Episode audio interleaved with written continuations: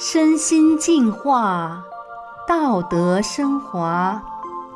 现在是明慧广播电台的修炼故事节目。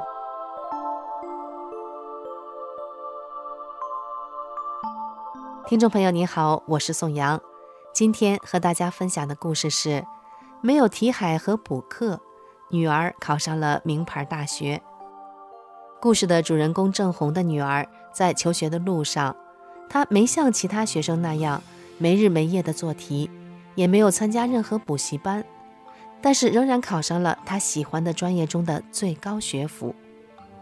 那么他有什么读书的诀窍吗？还是他比其他的学生更聪明呢？好，今天就让我们一起来听听他的故事。中国的应试教育把学校、老师、家长和学生们全都搅了进去，谁都没有办法。孩子们很压抑，家长们很无奈，老师们也很辛苦。不仅是高中，就连初中，甚至小学，都已经完完全全是围着高考的指挥棒在转了。作为父母的郑红和妻子，因为修炼法轮大法，被中共无端的迫害和关押。女儿失去了正常的家庭生活环境，没有稳定的上过幼儿园。刚上小学的时候，明显比其他的孩子成绩差。老师甚至毫不客气地在家校联系本上直接写道：“是哪个幼儿园毕业的？”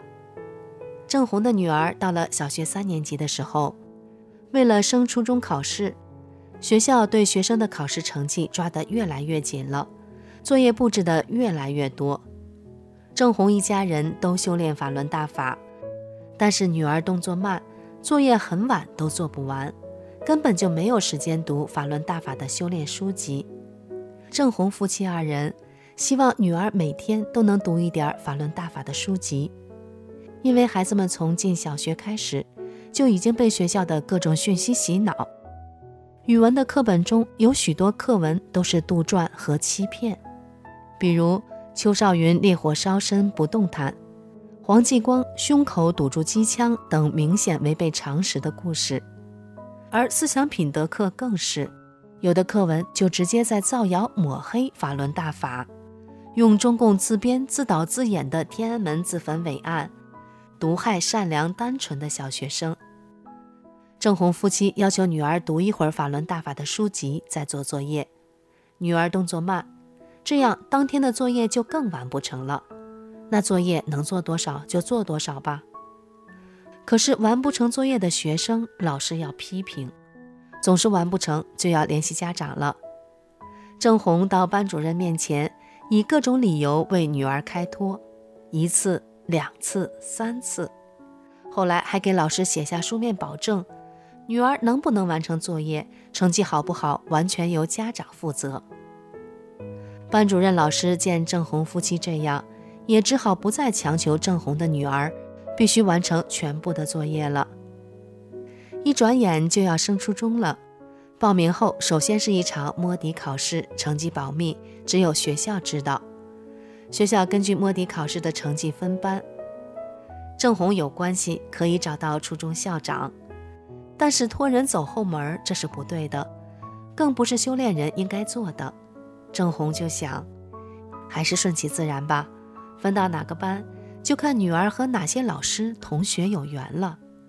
结果女儿被分到了最好的一个班级，因为是全年级重点打造的班，所以从第一天上课开始就要补课。别的班都放学了，女儿的班还在上课，家长们都送饭到学校，晚上八点放学后回家还要接着做作业。郑红夫妻着急了，这样下去，女儿根本没有时间学大法的书籍。孩子活在世上，似乎只是为了考试成绩了。于是郑红就找到班主任老师，要求女儿不参加补课。虽然补课是教育局明令禁止的，但是中共的各级政府机关和学校等等，都是说一套做一套，所以在老师和学校的眼里，补课才是正常的。班主任老师很强势，告诉郑红说：“别的家长都是花钱请老师给补课，你们怎么还逃避补课？不补课就不要在我的班了，调到其他班去。其他的班级学风没有这个班好，当然郑红不愿意调，只好说各种好话，还得写书面保证，孩子考不上高中自己负责。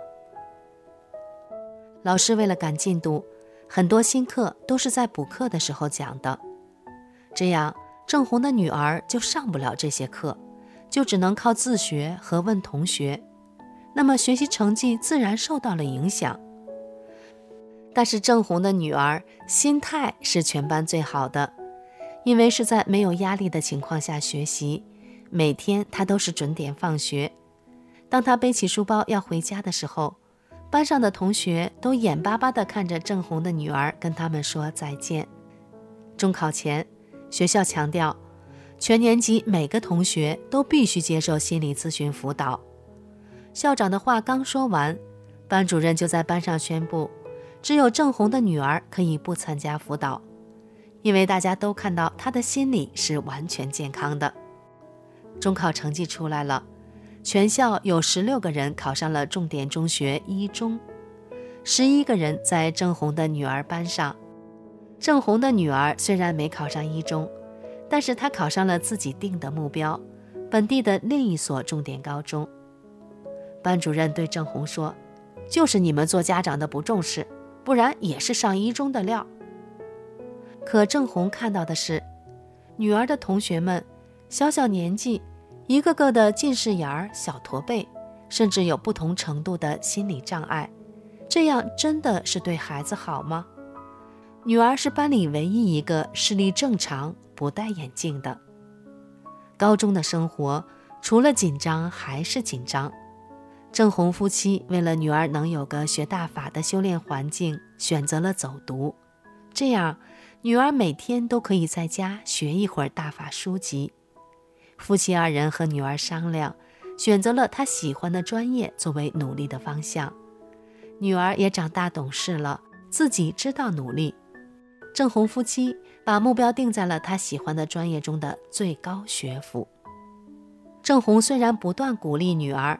但也做好了考不上专业最高学府的打算，毕竟太难考了，很多复读生考了多年都没考上，何况女儿是应届毕业生。但是女儿很有自信，学习上很努力，学习再怎么紧张，女儿还是能坚持修炼，坚持学法轮大法的书籍，坚持修炼，让郑红的女儿身心受益。高中学习任务紧张，除了上体育课。郑红的女儿根本没有其他的体育锻炼，可是就是这样一个从来不参加体育锻炼的女孩，竟然在一次学校的运动会上拿到了女子三千米田径赛的冠军。女儿告诉郑红，她当时一边跑一边默念“法轮大法好，真善人好”，越跑越轻松，最后几百米的冲刺之后，就一举拿下了冠军。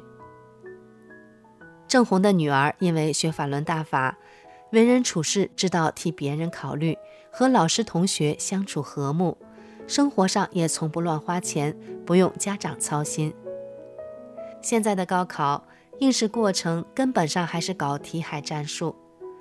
郑红的女儿因为从小就少做作业，不补课，没怎么刷过题。高中数学老师说，郑红的女儿悟性很好，一讲就懂。而且能自己思考，就是欠缺练习，习题做得太少。郑红的女儿虽然没有像其他同学那样反反复复地做题，但是学习效率很高，学习起来事半功倍。高考成绩公布了，郑红的女儿如愿以偿，实现了自己定的目标。